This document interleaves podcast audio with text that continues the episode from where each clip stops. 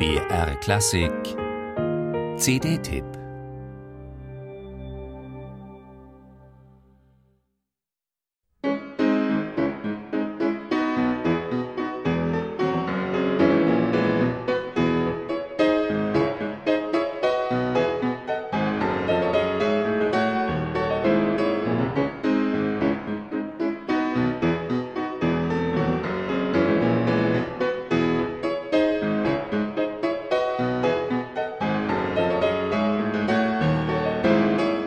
Mit erfrischendem Schwung lässt Anna-Maria Markinova die raffiniert synkopierten Akkordfolgen im zweiten der fünf Fantasiestücke von Anton Urspruch aufbrausen.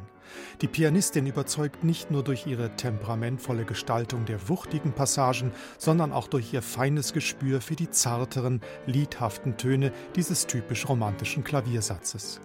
Diese erinnert an die Musiksprache Robert Schumanns und Frédéric Chopins sowie in seinen virtuoseren Ausprägungen auch an Franz Liszt. Der Ausdrucksreichtum von Urspruchswerken reicht von lyrischer Schlichtheit über schweifende Fantastik bis hin zu hochanspruchsvoller Virtuosität, deren zuweilen vertrackte pianistische Anforderungen Anna Maria Markinova bravourös bewältigt in Urspruchs suitenähnlich zusammengestellten Cinq Morceaux pour le Piano verweist das zweite Stück nicht nur durch seinen Titel Empruntu auf Chopin.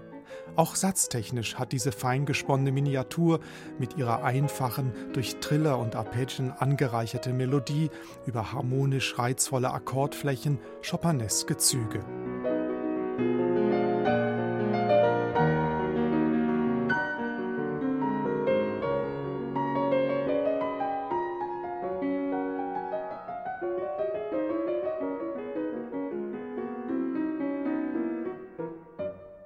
Anna-Maria Markinova nimmt uns mit auf eine spannende Entdeckungsreise durch das vielschichtige Övre eines nahezu unbekannten Klavierromantikers.